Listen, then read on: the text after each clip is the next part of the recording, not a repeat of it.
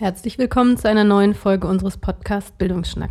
Wie jeden Monat wollen wir auch heute ein spannendes Forschungsprojekt aus der Fakultät für Erziehungswissenschaft der Universität Hamburg unter die Lupe nehmen. Mein Name ist Katrin Steinfort und ich spreche heute mit Professor Dr. Sven Degenhardt und Dr. Luise Schütt. Moin! Hallo! Moin! Ihr wollt uns heute in äh, einem ersten Teil von, unserem, von eurem Projekt SUB erzählen. Sehen und Hören Bayern, was genau es damit auf sich hat. Da wollen wir heute drüber reden. Und in einem zweiten Teil wollen wir darauf schauen, wie aus einem Fach heraus eine Aufgabe übernommen werden kann, die gesellschaftliche Relevanz hat. Und euch ein das übergeordnete Thema Barrierefreiheit. Fangen wir einfach mal an. Stellt euch doch bitte einmal vor, ihr seid bei einem Speeddating. Beschreibt uns einmal, was der Kern von SUP ist und äh, was ihr eigentlich genau herausfinden wollt in der nächsten Zeit. Das Projekt SUP wurde von der Blindeninstitutsstiftung Würzburg an uns herangetragen. Es ist so, dass ähm, Personen mit komplexer Beeinträchtigung natürlich wie auch ältere Menschen oftmals von Seh- und Hörbehinderung betroffen sind. Aber es natürlich bei Personen, die natürlich Schwierigkeiten haben zu kommunizieren, klar zu äußern, wo sind denn eigentlich meine Probleme im Sehen und Hören, das ähm, schwerer ist mit der Versorgung von Hilfsmitteln, also dass man eine Brille erhält oder aber, dass man geeignete Hilfsmittel bekommt, das durchaus schwieriger ist. Und ähm, einmal ist es schwieriger eben wirklich die Diagnostik, was wo liegen die Probleme eigentlich bei den Personen und dann aber auch, wie können wir sie gut unterstützen, weil ähm, natürlich auch die Kommunikation vielleicht erschwert ist, ähm, weil man eine andere, eine gemeinsame Kommunikationsebene finden muss. Und ähm, deswegen werden diese Personen, ja, wird die Diagnostik ein Stück weit natürlich, findet vielleicht nicht so gut statt, ähm, weil es eben auch schwer ist.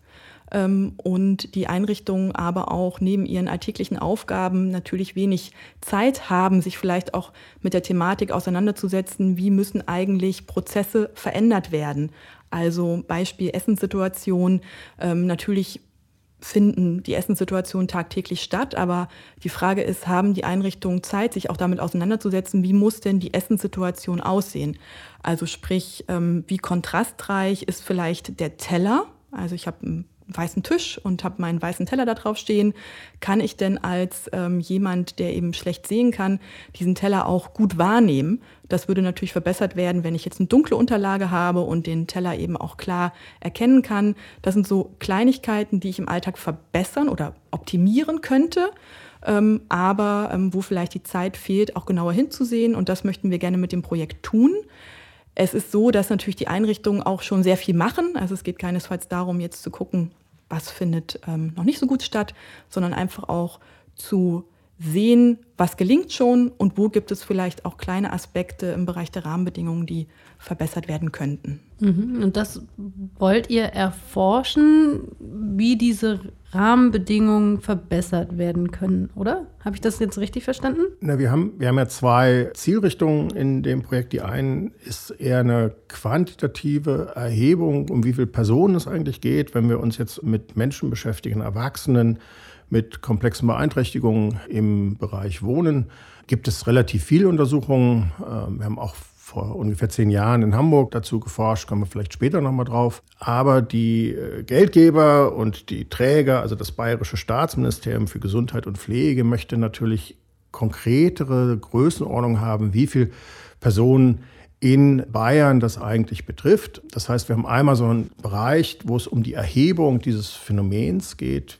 Wie ist die Beeinträchtigung des Sehens und des Hörens bei Menschen, die wir mit einer komplexen Beeinträchtigung in Verbindung bringen? Und der zweite Bereich, in dem wir dann stärker unterwegs sein werden, ist die Frage, wie müssen eigentlich die Einrichtungen selbst, wie müssen äh, die Sozialräume, wie müssen die Wohnumgebungen, das Gesundheitswesen sich eigentlich auf nicht nur auf komplexe Beeinträchtigungen äh, einstellen im Sinne von, oh, da haben wir Kommunikationsschwierigkeiten, äh, wir haben äh, einen hohen Grad an Stellvertreter, die in diesem Prozess mitwirken, sondern sich eben, wie das Luise gerade gesagt hat, mehr darauf konzentrieren, wie sind eigentlich die visuellen Bedingungen des Gebäudes, der Prozesse, der Mitwirkungsmöglichkeiten. Weil an ein oder anderen Stelle scheitert Partizipation, scheitert die Gestaltung äh, eigene, der eigenen, äh, des eigenen Alltags daran, dass ich Angebote bekomme, die ich eben nicht wirklich visuell gut wahrnehmen kann oder etwas, was ich nicht verstehen kann im Bereich der Akustik. Und das ist ja seit vielen Jahren eigentlich Forschungsthema national und international. Und wir versuchen so ein bisschen den Spagat zwischen einem Zahlenwerk, was die Bedeutung nochmal unterstreicht, und äh, eben auch, und das ist ja der, der, der Punkt, den wir, der für uns wichtig ist im, im Sinne dieser, dieses Transformativen, ähm, dass wir eben nicht äh, Zahlenwerke hinlegen und sagen, so, da müsst ihr jetzt was tun, sondern wir versuchen an konkreten Beispielen Hinweise zu geben, wie diese Prozesse besser zu gestalten sind, äh, effizienter zu gestalten sind und den Personen, die dort wohnen, mit komplexen Beeinträchtigungen äh, mehr Chancen zur Teilhabe zu geben. Da habe ich zwei Nachfragen. Einmal, was sind das ähm, so für Einrichtungen? Also ihr habt jetzt beide das Wort Einrichtungen äh, genannt. Was sind das für Häuser, Begegnungsstätten, um, um die es da geht? Genau, man muss ganz klar sagen, dass das Projekt eben für uns gerade erst gestartet ist und dass es tatsächlich auch eine Frage ist, die uns beschäftigt. Und aus diesem Grund werden wir in der nächsten Woche eben auch vor Ort sein, um uns Einrichtungen anzusehen, äh, in denen wir eben auf Menschen mit komplexer Beeinträchtigung treffen werden. Aber nach so ersten Auseinandersetzungen auch, ähm, um welche Einrichtung es sich handelt, ist es schon sehr heterogen. Also größere Einrichtungen, wo dann wirklich eben eher Stationen sind mit mehreren ähm, Menschen, die einfach gemeinsam leben, ähm, aber auch vielleicht kleinen Wohngemeinschaften. Auch das äh, werden wir eventuell sehen, sodass wir uns ein Stück weit jetzt auch ähm, die Zielgruppe tatsächlich ähm, erst einmal ansehen werden, also da in Austausch treten werden. Und du hattest gerade noch gesagt, Sven, das ist äh, der, ein, der Ansatz der transformativen äh, Forschung ist. Das müsstest du vielleicht noch mal kurz erklären. Was äh, steckt dahinter? Na, Forschung, Wissenschaft hat ja ähm, Standards, die sie erfüllen. Ähm, dafür gibt es dann auch äh, Geld von Drittmittelgebern, Gutierung oder äh, Motivation, besser zu werden. Die gelten natürlich völlig unbenommen, aber so ein Fach, wir sind ja aus der Blinden- und Sehbehindertenpädagogik, äh, das ist ein kleines Fach und wir haben, glaube ich, eine große Verantwortung, dass wir nicht vor uns hin forschen, hochqualitativ, sondern dass wir Forschungsfragen bearbeiten, die auch einen ein Hebel haben, Handlungsfelder zu bewegen. Und dieses, diese Chance, Handlungsfelder zu bewegen, anzuregen, sich selber zu entwickeln, sich selber vielleicht andere Fragen zu stellen, als wenn sie das nur für sich tun würden, das ist ja die große Chance von Wissenschaft als, als Externer. Wir können von außen drauf gucken. Wir haben, wir haben andere Zeiten, wir haben andere Ressourcen, wir haben andere Methoden. Und die Hoffnung, und das ist die, dieser Begriff der transformativen Forschung ist, dass wir Ergebnisse vorlegen, die jetzt nicht eins zu eins morgen die Welt ändern, aber die zum Beispiel dazu beitragen können, eine inklusivere Gesellschaft zu entwickeln. Und da gibt es ganz viele Beispiele und dieses Projekt ist so, finde ich, ein sehr, ein sehr plastisches dafür, weil wir natürlich aus den Einrichtungen von den Kolleginnen und Kollegen, die sich um Arbeiten und Wohnen von Menschen mit komplexen Beeinträchtigungen bemühen, kümmern, äh, dort viel Expertise haben, immer wieder die Rückfrage haben, schaut mal auf die Prozesse, wie können wir die entwickeln. Wir haben bei uns im Haus äh, die gute Tradition, dass auch andere Kolleginnen und Kollegen darin forschen, also die Professoren Iris Beck zum Beispiel mit einem BMAS-Projekt Impact hier im Hause seit einiger Zeit unterwegs. Und daran merkt man immer, wie, wie groß die, die, der Bedarf ist. Schaut mal auf diesen Prozess, nicht um zu sagen, sind wir gut oder schlecht, sondern um uns Anregungen zu geben, wie wir uns entwickeln können. Und das ist, steckt in diesem transformative Forschung mit drin. Eine große Chance ist für solche Fächer wie eben auch die Blinden- und Sehbehindertenpädagogik. Mhm. Da kommen wir nachher im zweiten Teil, denke ich, auch nochmal drauf zurück. Du hast es gerade schon gesagt, Luise, ihr seid jetzt noch am Anfang von eurem Forschungsprojekt, aber wie können wir uns denn dann eure Forschungsarbeit, die ihr macht im Feld, vorstellen? Also was, was werdet ihr dort mit den AkteurInnen machen? Genau, natürlich gab es im Vorfeld auch einen Projektantrag, in dem das schon ein Stück weit ausführlicher beschrieben wurde, was wir vorhaben. Wir haben im Projekt eine wissenschaftliche Mitarbeiterin, da sind wir auch sehr froh, dass wir sie gewinnen konnten, Dr. Stefanie Holzapfel. Und ähm, es ist zunächst natürlich sind wir aktuell dabei, auch hier zu gucken, was gibt es in dem Bereich bereits für Studien oder für Untersuchungen, die stattgefunden haben. Aber ganz klar ist der Fokus auf die Rahmenbedingungen, also wie barrierefrei, ähm, um es zu konkretisieren, sind zum Beispiel die Räumlichkeiten. Wie gut können sich die Personen dort zurechtfinden durch eine gute ähm, Orientierungsmöglichkeit. Aber im Weiteren sollen eben diese, ja, wenn man jetzt auch sich den Raum ansieht, soll ein Analysebogen entworfen werden, der verschiedene Prozesse so nennen wir es jetzt gerade erst einmal, in den Blick nimmt. Also wie ist die Essenssituation gestaltet, wie barrierefrei ist sie gestaltet ähm, und inwiefern kann man vielleicht darüber hinaus natürlich dann Aussagen treffen, was zu verändern ist, um die Zugänglichkeit dieser Situation zu, also, ja, zu stärken. Ähm, denn am Ende soll eine Handreichung, das ist erstmal so ein Projektantrag formuliert, entstehen, die dann natürlich von weiteren Einrichtungen genutzt werden kann. Ähm, vielleicht entsteht auch eine Checkliste, das vielleicht auch als App, auch das steht immer noch im Raum, damit natürlich Einrichtungen darauf zurückgreifen können und einfach erproben können, ja, in welchen Bereichen, äh, Prozessen sind wir schon gut und wo können wir uns vielleicht noch besser aufstellen. Und da geht es natürlich äh, auch äh, um größere, ähm, äh, um größeren Fokus. Der Begriff der Sozialraumorientierung taucht ja immer wieder auf.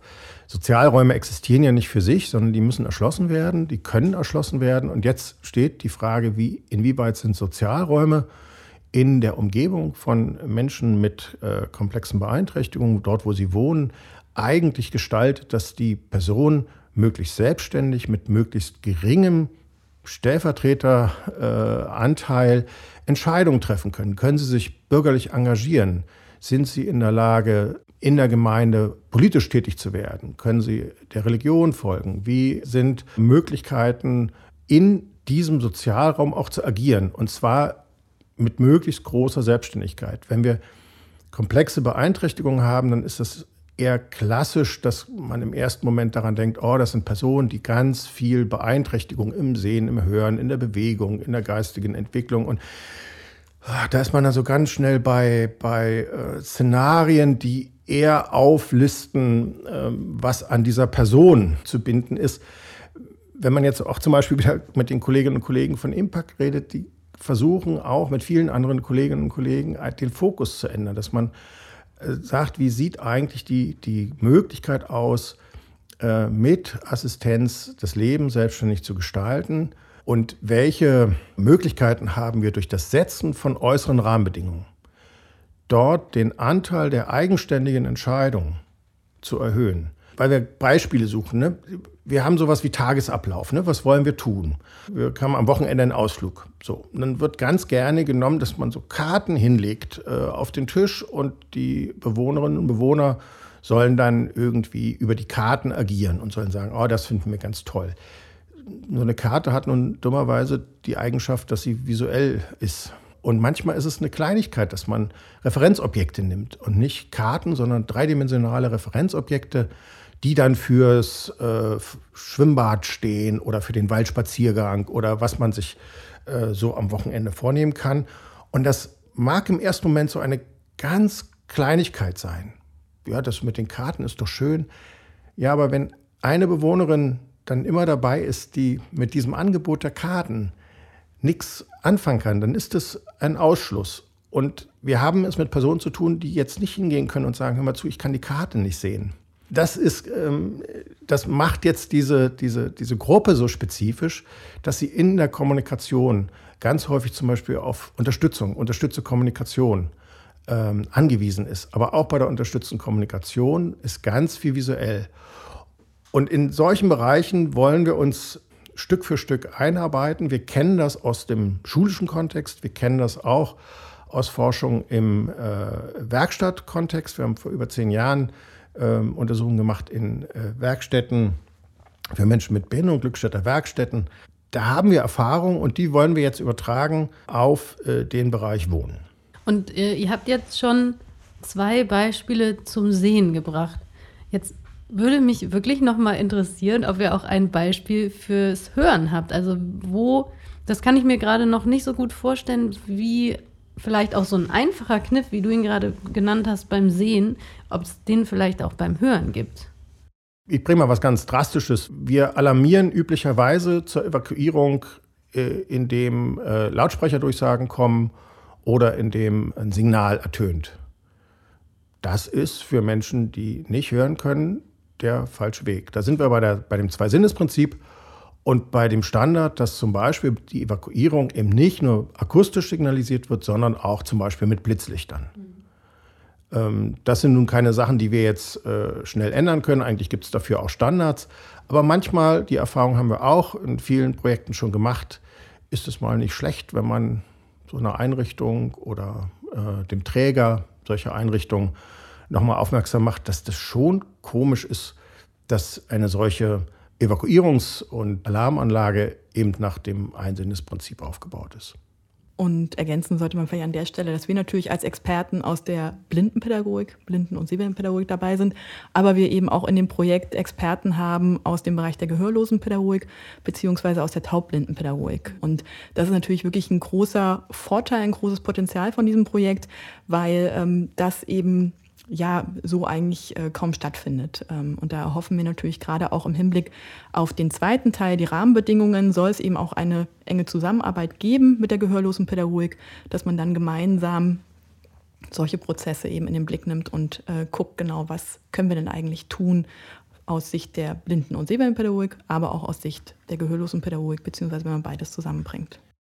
Das, das macht das Projekt übrigens auch ganz besonders. Ne? Der Träger ist äh, bayerisches äh, Ministerium und beteiligt sind drei Universitäten. Äh, die LMU in äh, München, dort äh, die Professorin Annette Leonhardt für die Gehörlosen- und Schwerenpädagogik, äh, die PH Heidelberg, auch nicht Bayern. Dort ist die Taubblindenpädagogik von der Kollegin Professor Andrea Wanker vertreten und wir aus Hamburg, ganz weit weg, die das dritte kleine Fach im Prinzip einspielen.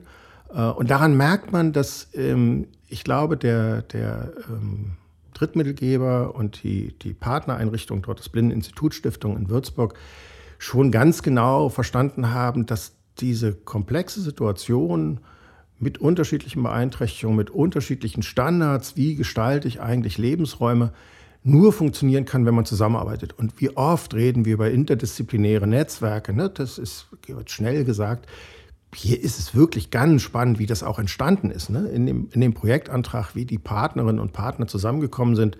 Äh, nun hat man den Vorteil, dass das kleine Fächer sind. Man kennt sich, man hat schon zusammen veröffentlicht, man äh, kennt die Kolleginnen, eine Kollegin seit der Promotion, die andere seit äh, sie sich zum Beispiel äh, in diesem Feld bewegt äh, in den letzten Jahren. Das ist schon eine tolle Sache und äh, wir freuen uns da sehr drauf, den Kolleginnen und Kollegen aus Heidelberg, aus München, aus Würzburg an diesem Thema zusammenzuarbeiten. Und äh, ist das auch der Grund, warum Hamburger in einem Projekt in Bayern mitarbeiten, dass einfach die Interdisziplinarität, also dass sich alle dadurch gut ergänzen? Also, weil das Projekt heißt ja Sehen und Hören in Bayern und also auf den ersten Blick habe ich gestutzt und mich gefragt, ja, und was machen denn jetzt die Hamburger da? Ja, das ist ja das Schöne an kleinen Fächern. Wir sind ja nicht regional. Also äh, natürlich haben wir auch äh, unsere Partnerinnen und Partner hier in Hamburg. Aber das ist eben die Verantwortung, die kleine Fächer haben, nicht zu sagen, oh, ich bin hier regional eingebunden, sondern wir sind national und international äh, gut vernetzt. Und das ist so ein Beispiel, wo man genau im ersten Mal denkt, mein Gott, gerade die Bayern, ne? Nee, das ist so nicht. Ich glaube, dass die, die Kolleginnen und Kollegen da eben gucken, wo ist die Expertise. Und wir haben den, diesen Beitrag im äh, Forschungsbereich der Barrierefreiheit, äh, den bringen wir mit. Äh, Im baulichen, im äh, infrastrukturellen, im Bereich der, der Lehre. Da können wir gleich nochmal was zu sagen. Äh, und das ist das, was sage ich jetzt mal so, uns dann vielleicht attraktiv gemacht hat, in dieses Netzwerk mit einzusteigen.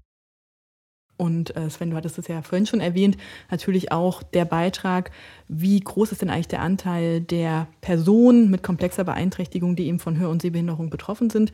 Gerade im Bereich der Sehbehinderung fand eben auch eine Studie statt in den Glückstädter Werkstätten. Und das ist natürlich auch ein Bereich, also den, in dem Sven geforscht hat, was einfach auch dazu geführt hat, dass hier eben ganz klar ist, hier ist Expertise und äh, die können wir eben wieder mit einbringen.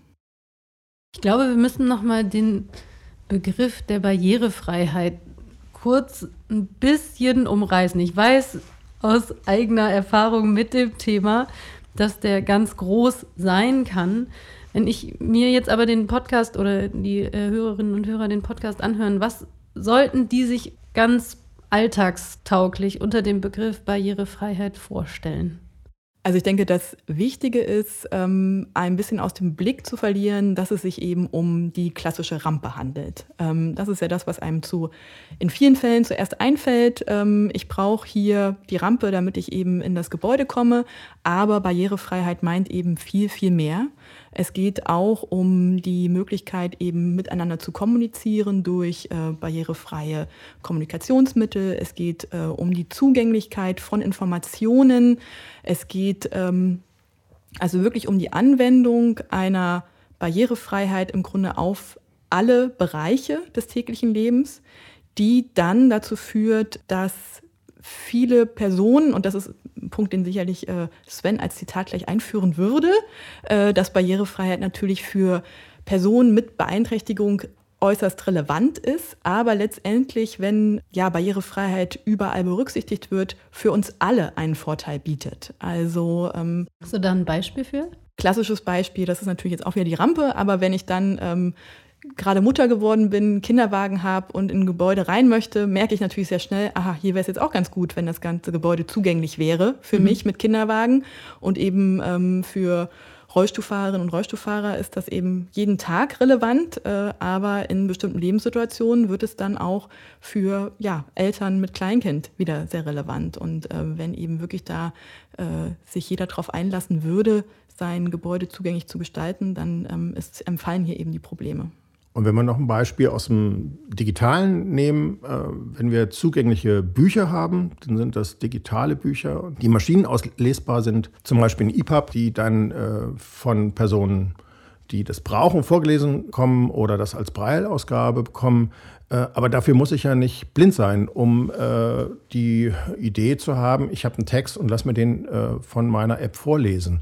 Das ist etwas, was komfortabel ist für alle ist. Das ist, glaube ich, dieser, dieser Unterschied. Es gibt Personen, die sind darauf angewiesen, dass sie diesen Zugang haben. Mit einem Papierbuch kann ich nichts anfangen, wenn ich keine Schwarzschrift lesen kann. Ich brauche die digitale Fassung, damit ich sie mir elektronisch vorlesen lassen kann oder äh, auf die Braillezeile äh, packen kann und dort dann haptisch lesen kann, die Punktschrift. Aber alle anderen Nutzerinnen und Nutzer können mit einer EPUB sagen, oh, ich stelle mir die Schrift ein, wenn ich abends ein bisschen müder werde, mache ich mir die Schrift größer, liest sich komfortabler. Äh, wenn ich die Übersicht haben will, mache ich sie wieder kleiner. Und diese, dieses Spiel zwischen für, für einige unerlässlich wichtig, um überhaupt zur Information zu kommen und agieren zu können. Und die Welt wird für alle besser. Das ist wieder in einem anderen Begriff drin, nämlich dem Universal Design. Ach, sperren sich ein paar, hm, kommt eigentlich aus der Architektur, ist für viele dann noch ein bisschen schwer übertragbar. Aber die Grundidee ist im Übrigen auch in der UN-Behindertenrechtskonvention verankert, dass Universal Design als Idee sagt, wir wollen eigentlich eine Welt schaffen, Prozesse, Gegenstände, Häuser, äh, Abläufe, Lernangebote, was für möglichst vielen Menschen ohne zusätzliche Assistenz, ohne zusätzlichen Aufwand nutzbar ist. Wenn es dann einen Punkt gibt, dann kann dieses Hilfsmittel auch genutzt werden. Also Viele sträuben sich, den Begriff Barrierefreiheit zu nehmen, weil sie sagen, ah, es gibt immer irgendwelche Barrieren. Ja, gibt es, aber Barrierefreiheit fasst eigentlich all das, was ich kann, was ich weiß, wie ich es zu tun habe. Das muss ich tun als Gesellschaft. Es gibt Dinge, die können wir noch nicht lösen. Da sind wir noch nicht so weit. Da sind wir von den Prozessen noch nicht so weit. Wir verstehen viele Sachen noch nicht. Das wird man in 50 Jahren anders sehen. Aber was wir wissen, was wir tun können, das müssen wir als Gesellschaft tun, erst recht als so reiche Gesellschaft, erst recht als eine Gesellschaft, die sich das auf die Fahne geschrieben hat, inklusiv zu werden. Und damit ist dieses Wortpaar Barrierefreiheit und Universal Design eigentlich etwas, was, äh, und da sind wir beide sehr überzeugt von, auch in unserer Arbeit, äh, ein Schlüssel sein wird, äh, runterzukommen von der Idee, ähm, inklusive Gesellschaft ist so ein Willkommenheißens-Ding. Ne? Also ich muss nur sagen, oh, ich finde das ganz toll, dass Menschen mit Behinderungen hier eher zu sehen sind und da sind und in der Schule sind und meine Nachbarn sind. Das ist wichtig, dieses Willkommenheißen, aber das nützt vielen Personen mit Behinderung erstmal noch nicht so viel. Was nützt mir das, wenn ich in der Schule willkommen geheißen bin, aber ich komme nicht mal rein? Äh, oder wenn ich drin bin, kann ich eigentlich nicht rauskriegen, welcher Raum das ist, weil das steht da nur in Schwarzschrift und nicht in Braille, was ich lesen kann, könnte. Also da haben wir wirklich noch ganz viel zu tun. Und um nochmal auf dieses Projekt zu kommen, diese beiden Begriffe, Barrierefreiheit und Universal Design, versuchen wir dann eben auch in einem Kontext, in dem sie bisher noch nicht so zentral platziert waren, zu, ja, auszuprobieren vielleicht. Wirklich auszuprobieren, wie tragfähig das sein wird, um diese Prozesse noch mal ein bisschen zu schärfen im Sinne der Bedingungen, der Lebensbedingungen, der Lebensqualität von Menschen mit komplexen Beeinträchtigungen. Was hast es gerade schon gesagt, vielleicht nochmal konkret zurück zu dem Projekt. Was erwartet ihr für Stolpersteine? Wo könntet ihr euch vorstellen oder versucht ihr jetzt schon vorauszudenken, äh, wie ihr gegebenenfalls Stolpersteine um, umschiffen könnt? Ein großer Stolperstein ist nach wie vor Corona, muss man sagen. Es sind natürlich ähm, gerade auch Personen mit komplexer Beeinträchtigung, ähm, haben oftmals vielleicht noch ja, weitere Erkrankungen, sind, gehören dazu einfach zu einer Gruppe, die natürlich auch geschützt werden muss äh, vor der Pandemie. Und ähm, wir merken jetzt auch im Hinblick auf den Besuch in der kommenden Woche, äh, dass sich eben hier schon auch Einschränkungen ergeben. Man muss wirklich gucken, wie ist der weitere Verlauf, können Befragungen so stattfinden in den Einrichtungen oder ähm, ja, wie, wie breit können wir dann auch ähm, solche Analysen in den Einrichtungen machen? Ja? Kann das wirklich nur eine einzelne Person sein, was dann vielleicht einfach die Stichprobe einschränken würde? Ähm, das stelle ich so als großen ähm, Stolperstein gerade fest. Und fachlich, das wissen wir aus äh, den Arbeiten, die wir bisher hatten, ähm, fehlt es manchmal so am Fokus. Also, eigentlich eine Sache, wenn man sie einmal gesagt hat, stutzt man und sagt, ja natürlich. Also wir wissen zum Beispiel, je älter wir werden, umso mehr steigt die Wahrscheinlichkeit, dass wir nicht mehr so gucken können, wie als wir jung waren. Also gibt es äh, Altersfehlsichtigkeiten, die kann man korrigieren zu einem bestimmten Teil. Äh, da gibt es äh, professionelle Optikerinnen und Optiker, die können das. Aber ich muss erstmal auf die Idee kommen, dass das quasi eine Person mit komplexen Beeinträchtigungen auch trifft. Das hört sich wirklich im ersten Moment so komisch an, aber es ist schwierig, weil nochmal, die, die, die Lebenslage der Personen sind so individuell, so äh, gefüllt mit äh, Dingen, die ich versuchen muss äh, zu überbrücken, die ich versuchen muss zu gestalten, wo ich immer wieder mich auch selber mit dem, zum Beispiel als, als Begleitperson, mit dem herausfordernden Verhalten dieser Person auseinandersetzen muss. Und wenn ich dann dazu komme und sage, ja, die Person ist jetzt schon in einem gewissen Alter, vielleicht sieht sie bestimmte Sachen nicht mehr so wie vor zehn Jahren, dann ist es etwas, was auch Professionelle erstmal ein bisschen erschreckt, weil sie sagen, oh ja, richtig, da, hätte ich, da hätte ich eigentlich alleine drauf kommen können. Und schon bin ich wieder bei der Aufgabe, die wir auch als Externe haben. Das ist jetzt nicht boshaftes Gässen oder, oder Vorenthalten, sondern das ist etwas, was gehört auch in die äh, Fachlichkeit der Personen, die dort unterstützen. Und da muss es eingespielt werden. Das muss in Weiterbildung eingespielt werden. Da muss man Apps, Informationsmaterialien und ähnliches haben. Wir haben zum Beispiel, um nochmal auf, diesen, auf diese Brillenversorgung zu kommen, die Anne Henriksen und ich haben, wie gesagt, 2009, 2010 über 200 Personen in den Glückschüler Werkstätten untersucht und wir haben den Unterschied zwischen 19 und 22 Prozent von Personen, die beeinträchtigtes Sehen hatten, vor und nach einer vernünftigen neuen Korrektur. Das sind schon mal drei Prozent der Personen, die ein, ein, mit einem relativ geringeren Aufwand, nämlich mit einer neuen Brechungskorrektur, einer neuen Brille und auch einem Training, wann setze ich die eigentlich auf, äh, habe ich die nur Sonnabend oder Sonntag auf, weil da ist das wichtig und da sieht die schön aus, sondern zu unterscheiden, was ist eine Nahbrille, was ist eine Fernbrille. Das sind alles Dinge, die dann in, in so einer äh, Kommunikation mit den Teams plötzlich eine Rolle spielen. Und dafür Und das ist unsere Hoffnung. Braucht es Anregungen, dafür braucht es Beispiele, weil es liegt nicht daran, dass die Kolleginnen und Kollegen äh, das nicht wissen, das nicht wollen oder was auch immer man äh, boshaft da irgendwie ins Spiel bringen kann, sondern die haben einen, einen vollen, komplexen Arbeitstag. Und wir wollen an den einen oder anderen Stellen etwas einspielen, um diesen, diesen Fokus auf den Bereich Sehen und Hören zu erhöhen. Und äh, kommen wir vielleicht auch nochmal zurück zur Fakultät. Ihr hattet vorhin schon mal kurz angedeutet, dass ihr das Projekt auch in die Lehre einbetten oder irgendwie mit aufnehmen wollt. Wie können wir uns das vorstellen? Genau, im ersten hängt es auch mit meiner Tätigkeit hier an der Fakultät zu tun. Ich bin zuständig für die Servicestelle Inklusop, inklusive Schule ohne Barrieren. Und Aufgabe dieser Servicestelle ist es, das Thema Barrierefreiheit eben auch in die Lehrerbildung mit einzubringen.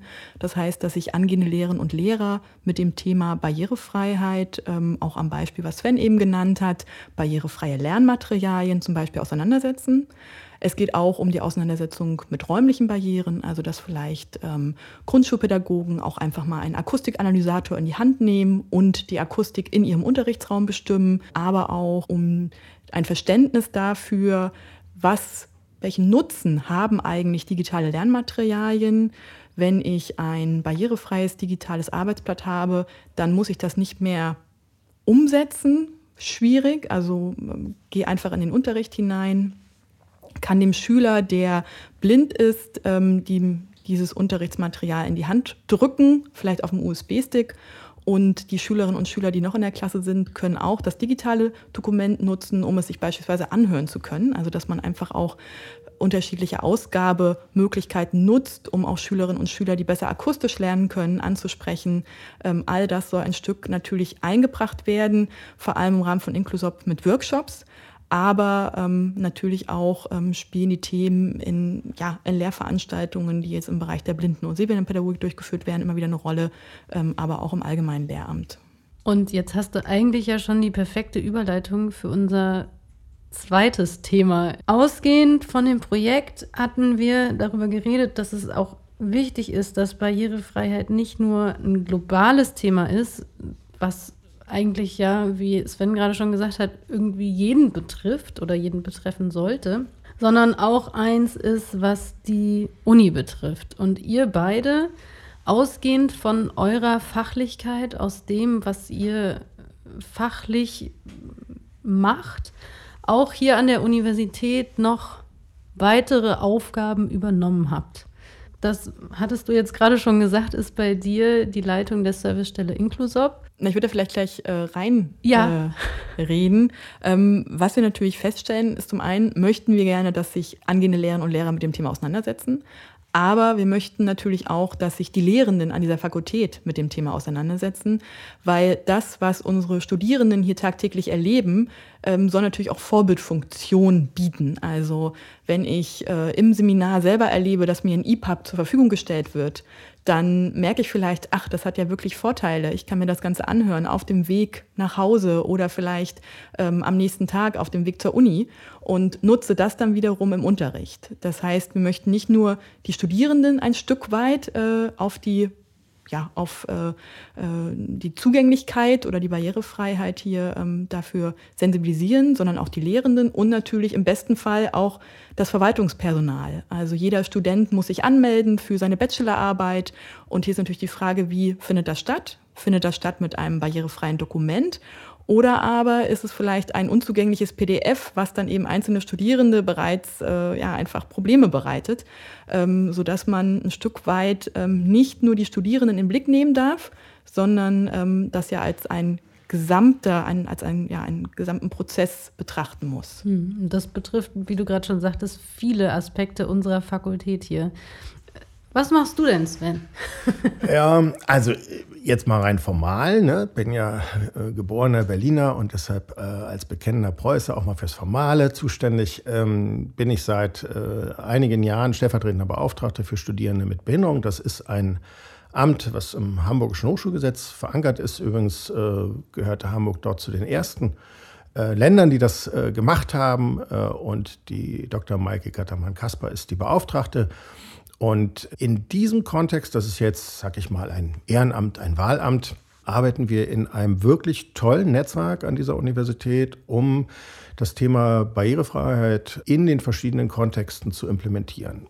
Da äh, ist die Implementierung in Curricula drin. Wie kriegen wir das Thema in die Lehrerinnenbildung äh, mit rein? Da ist das Bauliche mit dabei. Wir haben in den letzten Jahren äh, so einige kleine Scharmützel äh, gehabt, wenn man sich neue Gebäude anguckt, die diese Universität baut die vor 15 Jahren in Auftrag gegeben wurden, stellt man fest, die Standards für barrierefreies Bauen sind da noch nicht so umgesetzt, wie man sich das eigentlich wünscht. Und zwar eigentlich alle Beteiligten. Und dann kommt ein recht langer Prozess, nämlich rauszukriegen, wer eigentlich wann an welchem Rädchen nicht so gedreht hat, wie man das tun müsste. Wir haben dann, wenn ich wir sage, eben dieses Netzwerk von Vertreterinnen und Vertretern von Menschen mit Behinderung an dieser Universität, Mitarbeiterinnen, Mitarbeiter, Studierende äh, uns hingesetzt und haben auch an den Standards gearbeitet. Da kommt dann wieder Forschung und Ehrenamt zusammen. Das ist mein Forschungsgebiet.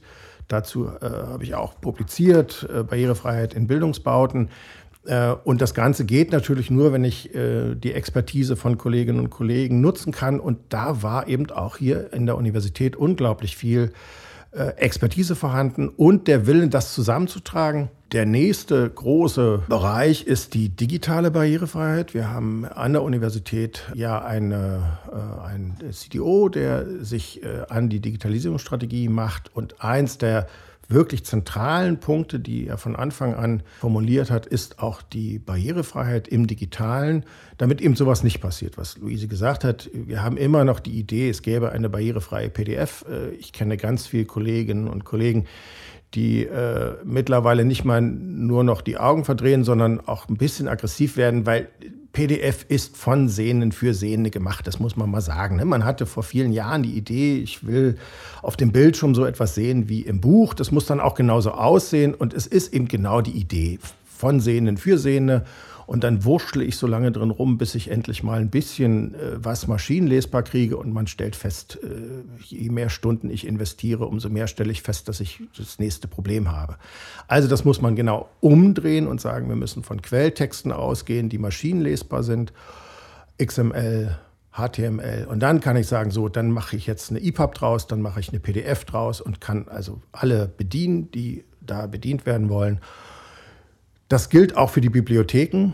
Wir haben in der Pandemie angefangen, viel mehr digital zu erwerben, damit die Studierenden, alle Studierenden einen Zugang haben. Und dann kommen wir immer aus, äh, unseren, aus unserer Rolle raus und sagen, ja, aber nicht ganz alle, weil viele von den angeschafften digitalen Publikationen eben nicht zugänglich sind, weil sie äh, aus Angst der Verlage irgendwie kryptisch verschlüsselt wurden und man nicht rankommt. Und wir haben, um das jetzt vielleicht nochmal so als optimistischen Ausblick zu sagen, ja, das ähm, Barrierefreiheitsstärkungsgesetz und in dem steht drin, bis zum Jahr 2025 müssen alle elektronischen Lesegeräte, einschließlich der Gegenstände, die da gelesen werden, zugänglich sein. Hm, da finde ich, da hat die äh, bundesdeutsche Verlagslandschaft noch einiges vor. Ich glaube, die wissen das schon. Mindestens haben sie schon ein klein bisschen Nervosität an den Tag gelegt. Und es gibt auch natürlich die ersten Projekte. Und dann kommen wir wieder und sagen, sehr wohl, jetzt können wir verbinden, das, was wir aus der Forschung in der Pädagogik bei Beeinträchtigung des Sehens Wissen äh, generiert haben, auch die Expertise, die Kolleginnen und Kollegen im Handlungsfeld über Jahre aufgebaut haben, die können wir jetzt verknüpfen an der Universität das ist die, die wunderbare Idee, eben auch eine inklusive Universitätsentwicklung mit zu befördern. Und äh, auch in größeren Netzwerken, zum Beispiel gibt es Netzwerke der Universitätsverlage, ähm, wo es auch schon die ersten Kontakte gibt. Äh, es gibt äh, Netze, äh, wo es um die befugten Stellen geht. Das ist eine Besonderheit, wo es um die Rechte geht, die ich dann eigentlich habe, wenn ich auf solche Werke zugreife. Also da ist dieses klassische Beispiel, um es von vorhin nochmal aufzugreifen, das ist dieses Transformative. Man kann Forschung machen, die im gleichen Atemzug die Chance hat, auch wirklich im Handlungsfeld was zu bewegen. Mhm. Bei dir ist das Handlungsfeld dann A, die Praxis mit den komplex beeinträchtigten Personen und im zweiten dann die Universität. Ja, und das ist eben genau das Wunderbare, dass es nicht darum geht, äh, um welche Personen, äh, haben die irgendwas oder haben sie nichts, sondern das sind ja auf den ersten Blick ganz unterschiedliche Lern- und Lebensorte. Aber wenn man sich das anguckt, ist es letztlich die gleiche Herausforderung. Wie gestalte ich diese Orte, damit alle Personen ohne Diskriminierung chancengleich darin agieren können? Lernen, studieren, leben, wohnen, das ist dann eigentlich ein Detail. Ich habe noch eine ein bisschen provokative Frage.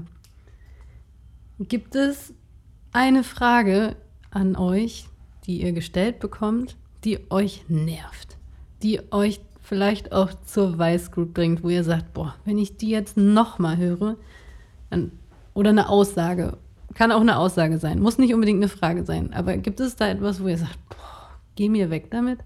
Der Klassiker ist ein Stück weit, ähm, wenn man eben auch das Thema Barrierefreiheit vorstellt. Natürlich kommt man ab und zu mit Beispielen aus der Blinden- und Sibyllenpädagogik, weil man einfach auch da verortet ist.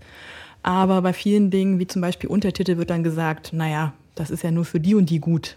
Also dieser globale Nutzen oder das ist wirklich letzten Endes, ähm, ich füge Untertitel ein ähm, und habe ähm, dadurch einen Vorteil eben nicht nur für gehörlose Studierende, sondern letzten Endes auch für Studierende, die Deutsch als Zweitsprache erlernen, vielleicht aber auch für Studierende, die eben auch hier wieder auf dem Weg zur Uni sind und der Vorlesung nicht anders zuhören können oder ihr Kind daneben ist. Also das heißt, sie nutzen die Untertitel, um einfach auch teilnehmen zu können. Ähm, da würde ich mir ein Stück weit mehr ja, Verständnis wünschen, dass man eben merkt, ja stimmt, das ist äh, wirklich ein Vorteil. Hängt vielleicht auch ein bisschen damit zusammen, wie wir aktuell noch bestimmte Werkzeuge oder eben auch die Untertitelfunktion nutzen, ja, dass wir das oftmals noch nicht auch selbst in unserem eigenen Aneignungsprozess nicht verwenden und dadurch auch nicht, auch nicht ein Verständnis dafür haben, dass es vielleicht für andere relevant oder relevanter sein könnte.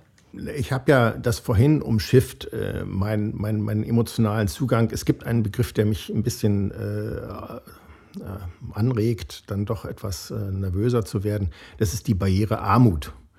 Oder ne, so, das ist äh, Barrierefreiheit, wenn man umgehen. Also bin ich barrierearm, aber das ist dummerweise ganz häufig der Fall, wenn Leute sagen, oh, mir ist eine, eine Sache eingefallen, die habe ich jetzt gemacht und danach mache ich nichts mehr, weil ich bin ja barrierearm. Alles kann man ja nicht machen. Äh, und das nervt mich schon. Man kann natürlich nicht alles machen, das habe ich vorhin schon gesagt, aber das, von dem ich weiß, dass es geht, das müssen wir tun.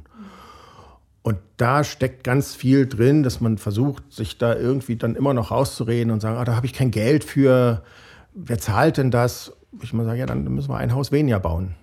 Wenn wir meinen, wir können die fünf Häuser nicht bauen, weil wir kein Geld haben, dann will ich nicht fünf Häuser haben, die nicht zugänglich sind, sondern dann will ich nur vier haben, die können dann aber zugänglich sein. Und wenn ich fünf brauche, muss ich gucken, wo ich es herkriege. Gut, dann vielen Dank für den tollen Einblick in euer Forschungsprojekt und auch in die Arbeit, die ihr hier an der Fakultät, an der Universität für uns eigentlich ja auch macht. Und dann verabschiede ich mich und äh, bedanke mich. Ja, ganz lieben Dank auch von uns. Genau, vielen Dank. Dies war eine Folge vom Bildungsschnack. Jeden Monat wird hier ein Forschungsprojekt der Fakultät für Erziehungswissenschaft der Universität Hamburg vorgestellt. Wenn Sie wissen wollen, zu welchen Themen die Wissenschaftlerinnen und Wissenschaftler an unserer Fakultät forschen, wie genau sie das eigentlich machen und welche Relevanz das für Bildung und Gesellschaft hat, dann abonnieren Sie uns bei Spotify und iTunes. Danke fürs Zuhören, tschüss und bis zum nächsten Mal.